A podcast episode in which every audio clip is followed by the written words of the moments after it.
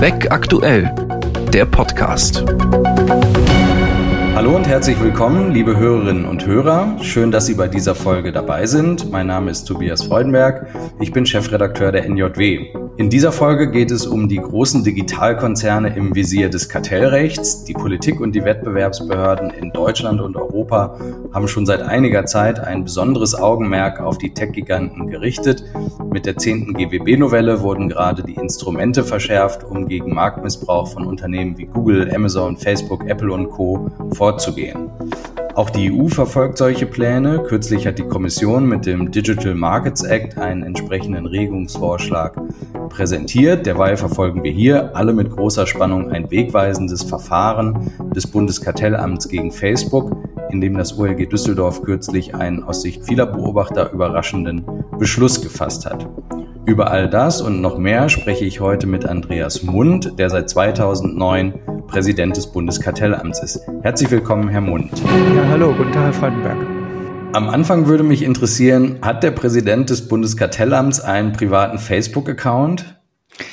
Ja, natürlich hat er das. Ähm, ich bin in den sozialen Medien so halb aktiv, ähm, weil ich der Meinung bin, dass man das, was man hier bearbeitet, auch aus eigener Sicht kennen muss. Das heißt, ich habe einen Account bei Facebook, äh, ich habe einen bei WhatsApp, bei Instagram.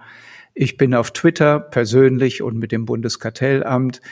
Ähm, ich bin sogar auf Snapchat, ähm, wo ich nicht bin. Das ähm, habe ich mir bisher gespart, ist TikTok. Ähm, aber ich finde in der Tat, wenn man diese digitale Welt auch nur einigermaßen erfassen will, wie sie funktioniert, wie sie wirkt, äh, da muss man zumindest die Oberfläche äh, auch aus eigener Anschauung kennen. Ich finde das äh, wirklich wichtig, äh, damit man sich ein Bild davon machen kann, was da passiert äh, und auch vielleicht, wie es einfach zu dieser Marktmacht und äh, zu diesen Phänomenen kommt, die wir da beurteilen müssen. Ja, jetzt wissen Sie aber aus Ihrer beruflichen Tätigkeit, welch mächtigen Unternehmen sie ihre Daten anvertrauen. Blickt man dann anders ähm, auf diese Unternehmen? Ja, man blickt ja als, wenn man hier im Bundeskartellamt arbeitet und so viel über Unternehmen weiß, blickt man ja sowieso etwas anders äh, in die Welt. Das geht mir schon so, wenn ich durch den Supermarkt gehe und an die vielen äh, Fälle denke, die wir im Bereich des Lebensmitteleinzelhandels geführt haben.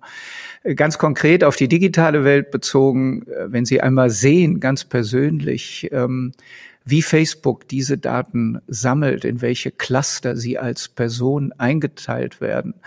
Wenn Sie dann am Ende sehen, dass da eine ganze Wand mit Clustern voll ist, äh, Informationen über Sie und ähm, das alles sind Sie. Und wenn Ihnen dann bewusst wird, was Tim Cook damit meint, der CEO von Apple, äh, wenn er sagt, dass Facebook Military Profiling betreibt, wenn Sie das alles mal gesehen haben, schauen Sie schon auch mit anderen Augen auf diese Welt und dann sind Sie sich auch bewusst, was Sie da tun und welche Gefahren da unter Umständen lauern.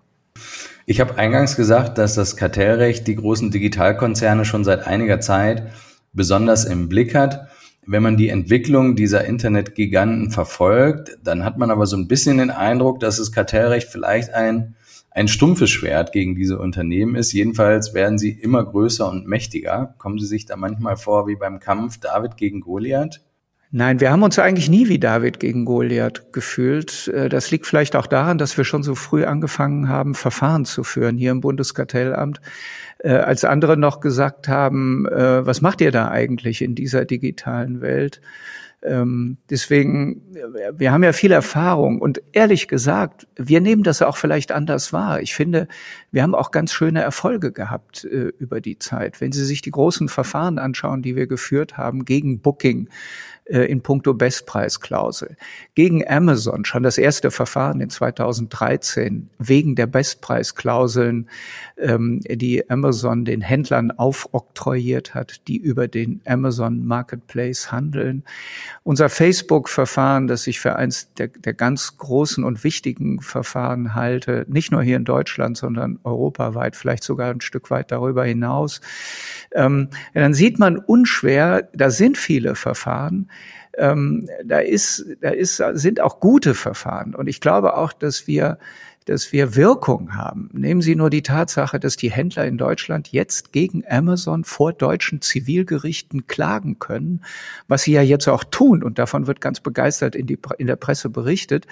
Äh, das ist eine Folge unseres Verfahrens gegen Amazon aus dem Jahr 2019. Und bis dahin mussten die kleinen Händler, wenn sie gegen Amazon klagen wollten, nach Luxemburg vor ein luxemburgisches Gericht und dort dann nach, äh, auf, auf Französisch ihre Rechte einklagen. Also da wünsche ich dem kleinen Händler aus Prümener Eifel wirklich äh, viel Erfolg. Also es gibt ja äh, tolle Verfahren und es gibt auch Wirkung. Ich räume gerne ein, dass die Verfahren zu lange dauern, aber genau deswegen haben wir ja auch die zehnte GWB-Novelle gemacht und genau deswegen werden die Instrumente der Wettbewerbsbehörden derzeit weltweit geschärft. Hier in Deutschland mit der zehnten GWB-Novelle, ähm, auf europäischer Ebene mit dem Digital Markets Act und auch äh, bis hin nach Australien, wo es neue Gesetze gibt.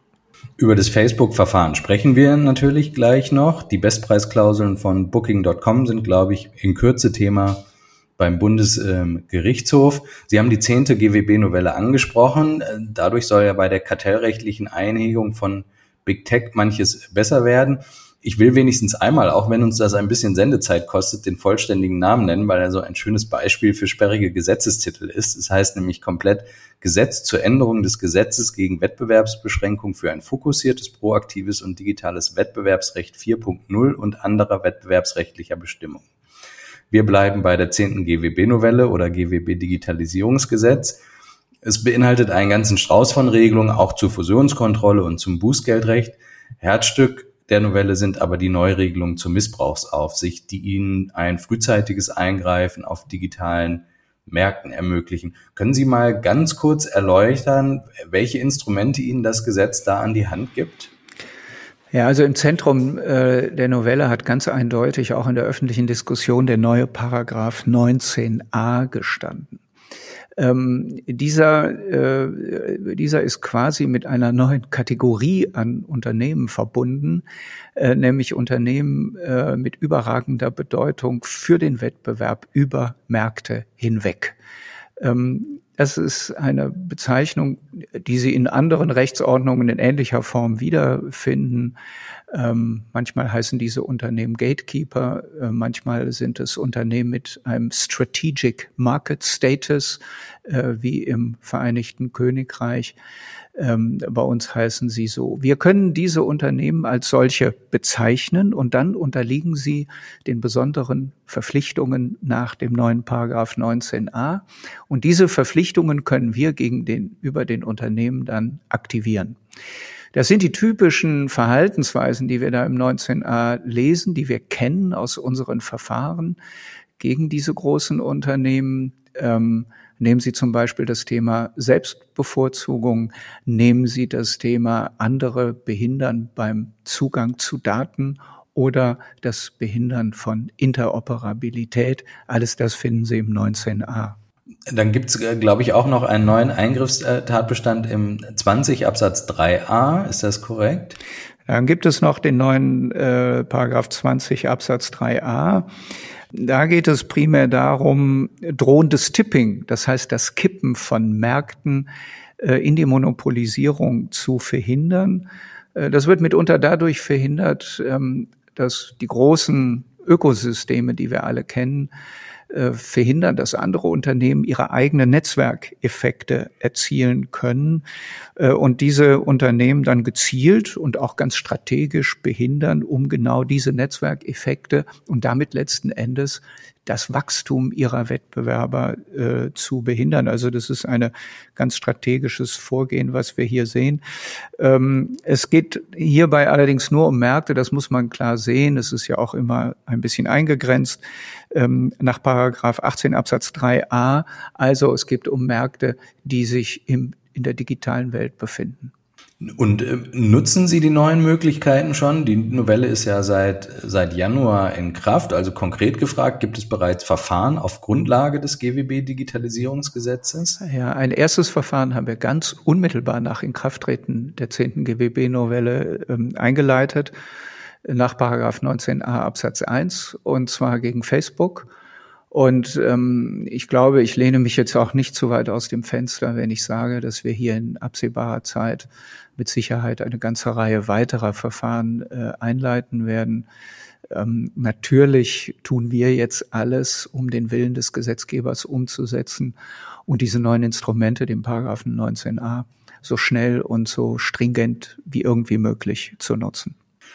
Als Wettbewerbshüter finden Sie diese neuen ähm, Instrumente nachvollziehbarerweise sehr gut. Es ähm, gibt aber auch Kritik an den Regelungen, nicht nur von den Betroffenen, ähm, auch in der Literatur. Die Eingriffsschwellen seien sehr niedrig, habe ich dort gelesen, die Verbotstatbestände hingegen sehr weitgehend. Ähm, und manche sehen auch noch die Normadressaten mit einer faktischen Beweislast konfrontiert. Ist der Gesetzgeber da vielleicht doch etwas übers Ziel hinausgeschossen? Also definitiv nein. Das haben wir auch immer wieder im Laufe der Anhörungen, auch im Deutschen Bundestag thematisiert, wenn es um den Paragraph 19a ging. Aus meiner Sicht ist der Paragraph 19a so eine Art Minimum dessen, was wir brauchen, äh, um die Tech-Giganten wirklich an die, an die Zügel nehmen zu können. Ich finde, man muss in dem Zusammenhang auch sehen, äh, dass diese Gesetzgebung eingebettet ist in internationale Bemühungen auf europäischer Ebene den Digital Markets Act. In Italien denkt man jetzt darüber nach, eine ganz ähnliche Regelung wie den Paragraph 19a einzuführen. In Australien gibt es entsprechende Gesetzgebung. Also ich glaube, alle haben erkannt, dass es neue Wege notwendig sind. Wir hatten Erfolge in der Vergangenheit, äh, siehe die Verfahren gegen Amazon und Booking, aber man muss natürlich sehen, die Verfahren sind schwerfällig. Ähm, ich finde den Rechtsstaat äh, sicherlich äh, extrem wichtig, aber ich glaube auch, dass wir, wenn wir erfolgreich und vor allen Dingen in absehbarer Zeit Verfahren zu Ende bringen wollen, dass wir dann Erleichterungen brauchen. Und das ist genau das, was der Paragraph 19a uns bringt. Zum Thema Beweislastumkehr, das ist immer wieder thematisiert worden. Das stimmt ja nicht so wirklich. Es bleibt beim Amtsermittlungsgrundsatz.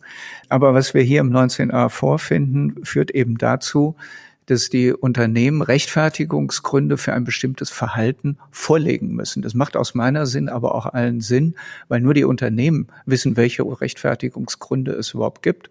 Und alles, was sie brauchen, um die Rechtfertigungsgründe darzulegen und nachzuweisen, ist ebenfalls in der Sphäre der Unternehmen. Ich finde, das ist, ähm, das ist nur fair an dieser Stelle. Ich finde die Kriterien relativ klar, ehrlich gesagt. Es ist ja eigentlich nichts anderes, als dass so verschiedene Schadenstheorien in Gesetzesform gegossen sind mit Regelbeispielen und Obersätzen, so dass wir hinreichend flexibel sind, auch neue Verhaltensweisen der Tech-Giganten in Zukunft aufzugreifen. Ähm, Sie müssen auch sehen, es gibt keine zivilrechtliche Durchsetzung. Wir müssen die Unternehmen, die Adressat des Paragraph 19a sind, klar festlegen. Also es gibt auch hier keine Rechtsunsicherheit. Also last but not least, wenn man nach der Balance sucht zwischen Beschleunigung einerseits und rechtsstaatlicher Herangehensweise andererseits, dann finde ich eigentlich, dass der 19a und auch die anderen Vorschriften wie der 20 Absatz 3a, äh, dass die eigentlich die Balance ganz gut treffen. Ähm, Sie haben eben den Digital Markets Act genannt. Der verfolgt ja ein ähnliches Regelungsziel wie die zehnte GWB-Novelle. Harmonieren die beiden gut miteinander oder kollidieren sie gegebenenfalls an manchen Stellen? Also kollidieren tun sie nicht. Sie haben ja sehr, sehr vieles gemeinsam. Das betrifft erstmal die Unternehmen, die betroffen sind. Ähm, Im Paragraph 19a sind das Unternehmen äh, mit besonderer Bedeutung für den Wettbewerb über Märkte hinweg. Im DMA heißen sie Gatekeeper. Ich glaube, man kann sie zusammenfassen unter dem Oberbegriff Ökosysteme, der mir eigentlich am besten gefällt weil, weil der äh, klar macht, dass es immer um mehrere Märkte geht, äh, die hier betroffen sind von diesen Unternehmen. Beide äh, Vorschriften DMA und Paragraph 19 ERA gehen ähnlich vor. Erst werden die Unternehmen designiert von den zuständigen Behörden. Dann gibt es ähnliche Schadenstheorien. Etwas flapsiger könnte man das auch Do's and Don'ts nennen. Beides ist aus meiner Sicht Wettbewerbsrecht ganz eindeutig äh, in etwas unterschiedlicher Form. Deswegen finde ich es auch nur konsequent, ähm, wenn das alles, auch der DMA, wenn er so kommt, wie er angelegt ist, von Wettbewerbsbehörden durchgesetzt wird. Es gibt ja da so eine für mich etwas fast abseitige Diskussion, ob das nicht Regulierung ist, die vielleicht auch auf europäischer Ebene von einer anderen Generaldirektion durchgesetzt werden würde. Ich glaube, dann hätten wir ein kaum noch entwirrbares Kompetenzgewirr äh, zwischen der Anwendung des DMA und von Wettbewerbsrecht.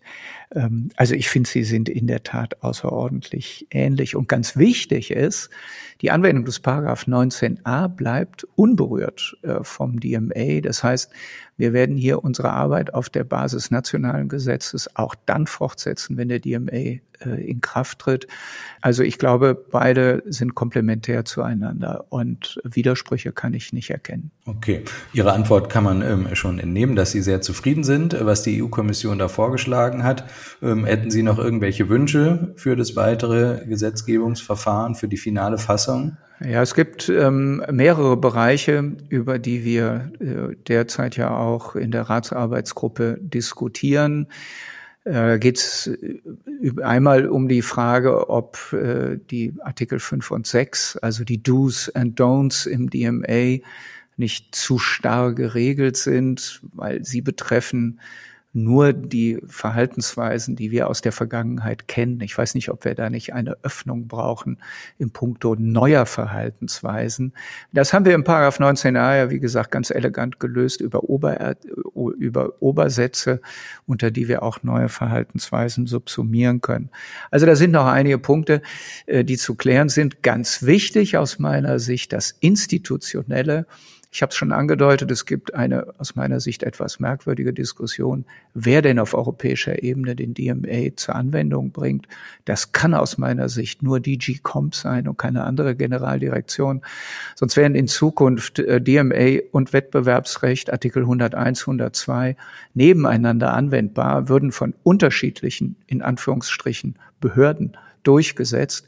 Und daneben gäbe es auch noch die nationalen Wettbewerbsbehörden, die Artikel 101, 102 durchsetzen und ihre Vorschriften nach nationalem Recht. Also wie das noch koordiniert werden sollte, das ist mir unklar. Ich glaube, da stoßen wir an Grenzen des Leistbaren.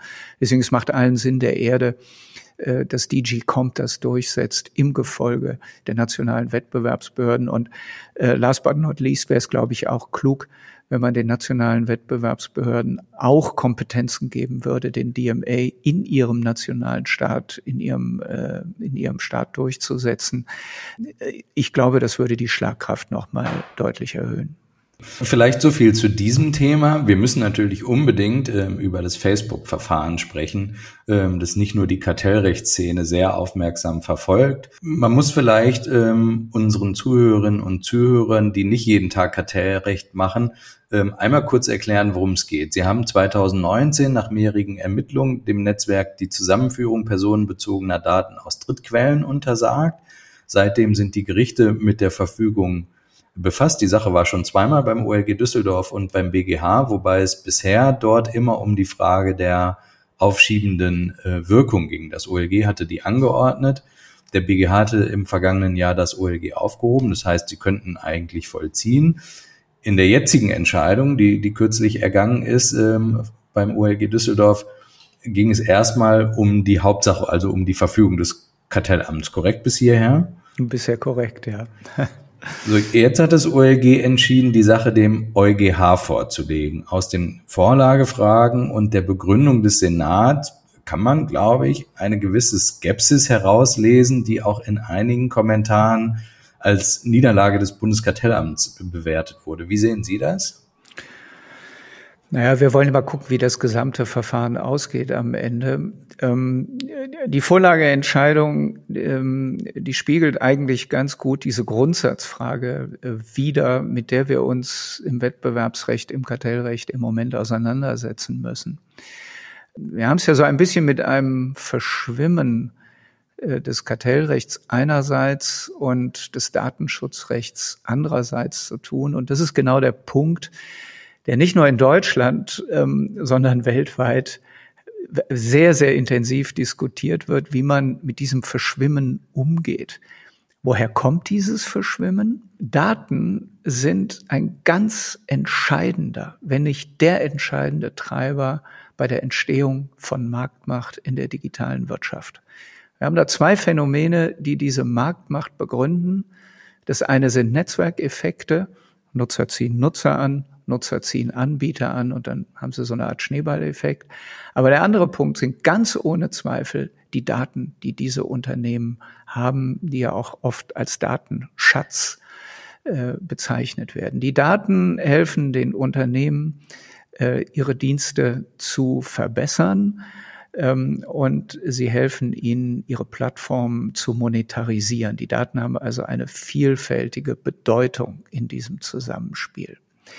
Wenn das so ist, dann ist zumindest meine Auffassung, und die wird ja auch von vielen geteilt, aber sie wird diskutiert, ist zumindest meine Auffassung, dass wir uns dann auch damit auseinandersetzen können müssen, wie diese Daten generiert werden und wie diese Daten verarbeitet werden, weil nochmal genau diese Daten verschaffen den Unternehmen diesen enormen Vorsprung, der ihnen dann auch zu dieser äh, Marktbedeutung und Marktmacht verhilft.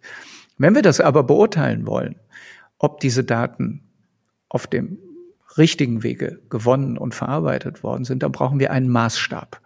Diesen Maßstab können wir nun selber entwickeln, so eine Art kartellrechtliche ähm, Datenschutzbetrachtung, oder aber wir nehmen einen Maßstab, wir nehmen Parameter, die der Gesetzgeber bereits angelegt hat und was bietet sich da mehr an als die äh, DSGVO, die Datenschutzgrundverordnung? Das ist für mich der Weg, über den sich das Ganze am Ende verschränkt. Ähm, und insofern äh, sind wir dann natürlich auch außerordentlich gespannt, was der Europäische Gerichtshof am Ende dazu sagt, weil so oder so, egal wie es ausgeht, es wird wegweisend sein und es wird uns ganz wichtige Parameter an die Hand geben, äh, wie wir in Zukunft mit der Beurteilung dieser Datensammlung im Rahmen des Kartellrechts umgehen. Ja. Wenn der EuGH entschieden hat, geht die Sache wieder zurück ans OLG Düsseldorf. Vermutlich folgt dann noch ein Rechtsbeschwerdeverfahren. Es vergehen also lange Jahre, bis eine rechtswidrige Praxis ähm, abgestellt wird. Ist es nicht frustrierend, weil schlecht für den Wettbewerb? Naja, es wäre frustrierend, wenn ich Abhilfe am Horizont äh, aufscheinen würde. Und die ist ähm, im 19a durch die Rechtswegverkürzung zu so, sehen? Oder? So ist es, so ist es. Ähm, das war aus meiner Sicht eine sehr gute Entscheidung des Gesetzgebers, weil das Facebook-Verfahren symbolisiert ja geradezu, äh, welchen enormen Zeitverlust wir hinnehmen müssen wenn wir uns durch die Instanzen durchkämpfen müssen, selbst wenn wir am Ende obsiegen sollten, was wir heute natürlich nicht wissen. Aber Sie haben es eben ja schön skizziert. Ähm, Im Facebook-Verfahren einstweiliges Verfahren äh, zum OLG. Von da geht's zum Bundesgerichtshof. Der spricht sein Wort. Daraufhin ein zweites einstweiliges Verfahren beim OLG ähm, damit sind wir wieder zum Bundesgerichtshof gegangen. Daraufhin wurde dieses einstweilige Verfahren zurückgenommen. Jetzt gerade Verhandlungen in der Hauptsache und Vorlage beim Europäischen Gerichtshof und danach geht's wieder zum Bundesgerichtshof wahrscheinlich. Also man sieht daran äh, geradezu exemplarisch, und das habe ich über Jahre gesagt, wenn man was für kürzere Verfahren, für schnellere Entscheidungen tun will, dann muss man sich nicht nur die behördlichen Verfahren angucken und diese verschlanken, verbessern oder die Instrumente verfeinern, sondern dann muss man sich auch die gerichtlichen äh, Verfahren angucken. Das finden Sie in jeder meiner Aussagen seit vielen Jahren. Insofern ähm, ist es eigentlich nur folgerichtig, dass der Gesetzgeber das aufgegriffen hat ähm, und hier die, die, den direkten Instanzenweg zum, zum Bundesgerichtshof eingeschlagen hat. Man muss sagen, der Gesetzgeber hat sich ja wirklich nicht rein leicht damit getan, da hat es äh, leicht damit getan. Da hat es äh, ganz am Ende noch eine, eine äh, ganz kurzfristig anberaumte Anhörung ähm, äh, in der SPD-Fraktion gegeben zu diesem Punkt. Ähm, aber ich glaube, das war eine gute und richtige Entscheidung. Das kann uns gut und gerne in der Zukunft anderthalb Jahre oder mehr sparen. Was bedeutet das denn eigentlich für den sehr angesehenen Kartellstandort Düsseldorf? Die verlieren doch jetzt wichtige Verfahren, oder? Ähm, Paragraph 19a werden sicherlich für, äh, wichtige Verfahren sein. Auf der anderen Seite, es ist aus meiner Sicht ein absolut singulärer Vorgang, äh, dieser direkte Instanzenweg zum Bundesgerichtshof der ja keinerlei Signalwirkung oder irgendetwas hat, sondern das ist wirklich nur die Entscheidung gewesen, wie schärfen wir dieses zentrale neue Instrument nicht nur inhaltlich, sondern wie sorgen wir dafür, dass auch Verfahren auf der Grundlage dieser Vorschrift schneller zu Ende gebracht werden können. Also insofern, ich glaube ehrlich gesagt, dass es äh, für den Kartellrechtsstandort Düsseldorf keine Auswirkung hat. Ähm, das ist singulär, absolut singulär und einfach der Situation äh, im Moment geschuldet. Ich habe eingangs gesagt, im Facebook-Verfahren hätten Sie ja nach der Entscheidung des BGH aus dem vergangenen Jahr ähm, vollziehen können, haben das aber nicht getan. Machen Sie es jetzt? Also ich, ich löse ja in der Öffentlichkeit nie hypothetische äh, Fälle und ähm, ich rede auch ungern über, über laufende Verfahren in dem Zusammenhang. Ich will dazu im Moment nur so viel sagen, wir sind mit Facebook im Gespräch im Moment ähm, und dann schauen wir mal, was diese Gespräche bringen. Okay. Eine letzte Frage noch zum Facebook-Verfahren ist, ähm, zieht ja auch deshalb so viel Aufmerksamkeit auf sich, weil viele meinen, auch Sie habe ich mal in einem Interview so verstanden, dass dabei letztlich das gesamte datenbasierte Geschäftsmodell von Facebook auf dem Prüfstand steht.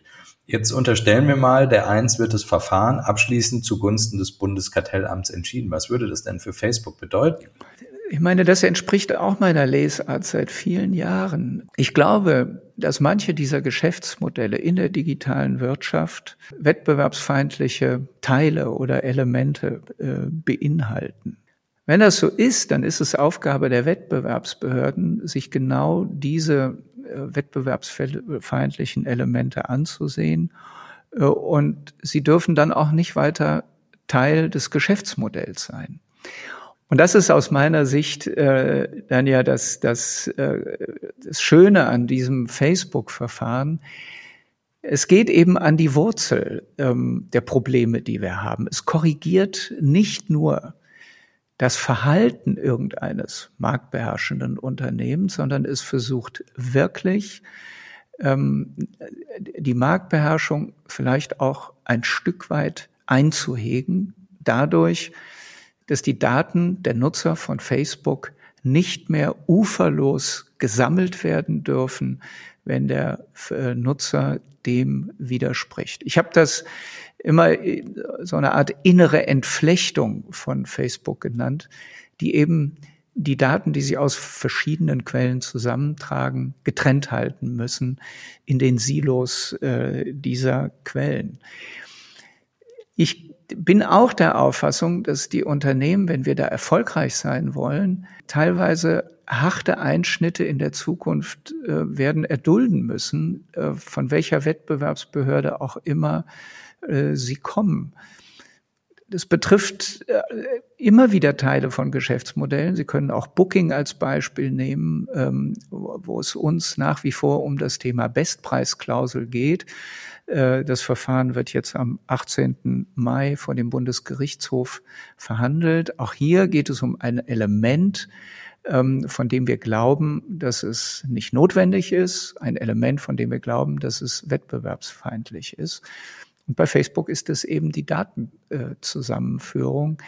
Ähm, also insofern, das sind schon Maßnahmen, die nachhaltig wirken können. Aber ich bin eben auch der Meinung, dass wir genau diese Maßnahmen brauchen, weil wenn die Geschäftsmodelle, wie sie von den Unternehmen im Moment angewandt werden, wenn die dann tatsächlich wettbewerbskonform sind, dann haben Wettbewerber auch eine Chance. Und dann werden Verbraucher auch hinreichend geschützt äh, vor dem Gebaren dieser Unternehmen. Insofern glaube ich, dass das genau der richtige Weg ist, auch wenn die Konsequenzen für die Unternehmen äh, mitunter tiefgreifend sein mögen. Ja. Auch wenn ein besonderes Augenmerk des Bundeskartellamts auf der Digitalwirtschaft liegt, ähm, Sie machen ja noch eine ganze Menge mehr. Deswegen möchte ich zum Schluss mit Ihnen noch auf, auf ein paar andere Entwicklungen ähm, in diesem Jahr blicken.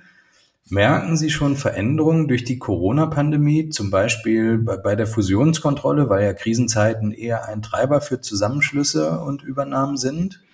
Ähm, also wir haben die Pandemie schon stark bemerkt beim Thema Kooperation. Ähm, da gab es viele, gibt es viele, wo wir auch den Unternehmen beraten zur Seite stehen, damit die alle im kartellrechtlich nicht relevanten Bereich bleiben. Ähm, dann nehmen wir viel Beratungstätigkeit wahr. Bei den Fusionen habe ich gedacht, dass mehr kommt und schneller. Ich kann das bisher so nicht wahrnehmen. Wir hatten, was die Zahl der Anmeldungen betrifft, zunächst einen starken Einbruch zu Beginn der Pandemie. Das hat sich dann ganz schnell auf Normalniveau konsolidiert und ist eigentlich bis heute so.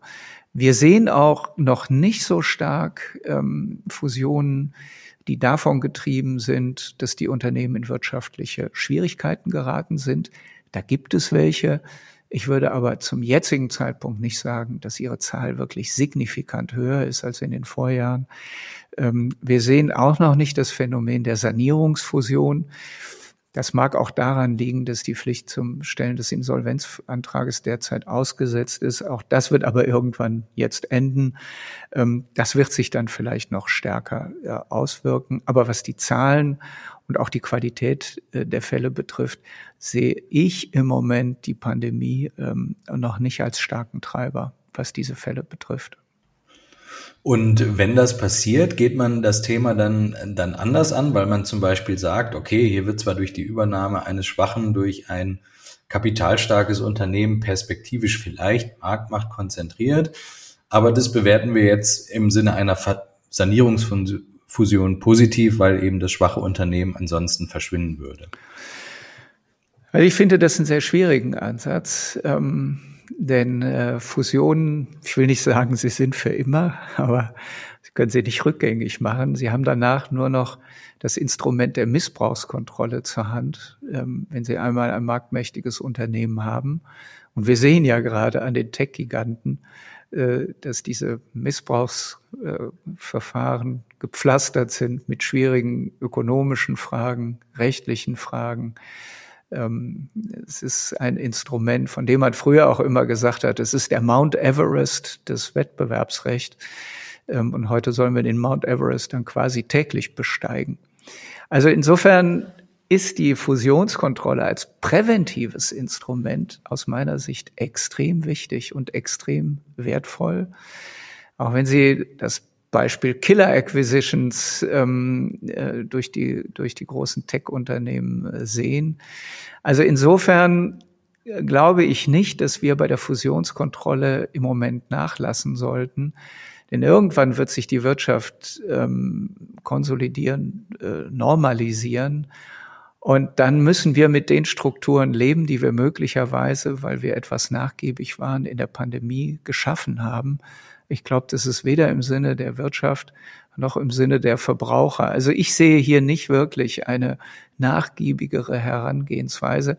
Wir haben das auch gerade noch mal deutlich gemacht in einem gemeinsamen Papier ähm, mit unseren Kollegen äh, aus London, äh, der CMA und äh, aus Australien, der ACCC, äh, wo wir gemeinsam noch mal gesagt haben, wie wichtig die Fusionskontrolle ist und wie wichtig auch Wettbewerb in der Krise ist und wie wichtig er auch ist, um uns später dann aus der Krise wieder herauszuführen. Ähm, das, das sollte man nicht kleinreden. Also insofern glaube ich, dass die äh, Fusionskontrolle auch in der Krise ihren ganz hohen Stellenwert behält. Beim Blick in den Kalender ähm, des laufenden Jahres fällt natürlich noch die Bundestagswahl ins Auge. Das Bundeskartellamt ist eine Behörde im Geschäftsbereich des Bundeswirtschaftsministeriums. Natürlich sind sie selbstständig und unabhängig, aber spielt es für Sie trotzdem eine Rolle, welche Partei und welche Person das Ministerium künftig führen wird? Das ist eine Frage, die man äh, eigentlich mit einem klaren Jein beantworten muss. Äh, wir sind eine unabhängige Behörde im Geschäftsbereich des Bundeswirtschaftsministeriums. Äh, das heißt, äh, wir entscheiden über unsere Fälle selbstständig. Nicht umsonst ist das Bundeskartellamt ja mit seinen Beschlussabteilungen auch sehr ähnlich einem Gericht aufgebaut, was die Unabhängigkeit nochmal betont, auch ich als Präsident kann ja keinen direkten Einfluss auf die Entscheidungen äh, nehmen. Auf der anderen Seite sind wir natürlich eingebettet in die Politik und in politische Entwicklungen. Es ist für uns ganz furchtbar wichtig, wenn es zum Beispiel wie in der jetzt ablaufenden Legislaturperiode zu einer GWB-Novelle kommt, ob wir uns da einbringen können, ähm, ob das aufgegriffen wird. Äh, es ist wichtig, was auf europäischer Ebene passiert. Auch hier erleben wir derzeit sehr viel Gesetzgebung. Ähm, das sind alles Teile, in denen das BMW naturgemäß äh, sehr aktiv ist. Also insofern äh, ist es für uns natürlich für, von Bedeutung für die weitere Entwicklung auch dieses Amtes hier äh, in Bonn, wie es auf der politischen Ebene weitergeht. Das sind Bereiche, die muss man klar trennen. Ähm, aber ich glaube, das ist in den vergangenen Jahren auch gut gelungen. Ähm, und ich denke, auch nach der Bundestagswahl jetzt am 26. September äh, wird das in bewährter Manier fortgesetzt werden. Dann können wir ganz einfach zusammenfassen, ähm, es bleibt höchst spannend, nicht nur politisch, ähm, sondern ähm, insgesamt. In Kürze äh, folgt die mündliche Verhandlung zum Booking.com Verfahren. Ähm, das Facebook-Verfahren läuft weiter. Wir erwarten nach dem, was Sie gesagt haben, neue Verfahren auf Grundlage der zehnten GWB-Novelle. Die Diskussion über den DMA wird uns weiter beschäftigen und wir blicken alle gemeinsam ganz gespannt auf dem Bundestagswahlkampf und die Ergebnisse im September. Ganz herzlichen Dank, sehr geehrter Herr Mund, dass Sie heute bei uns im Podcast zu Gast waren und äh, für das sehr interessante Gespräch. Ich habe viel gelernt. Ihnen, liebe Hörerinnen und Hörer, vielen Dank fürs Zuhören und bis zum nächsten Mal. Vielen Dank und alles Gute für Sie.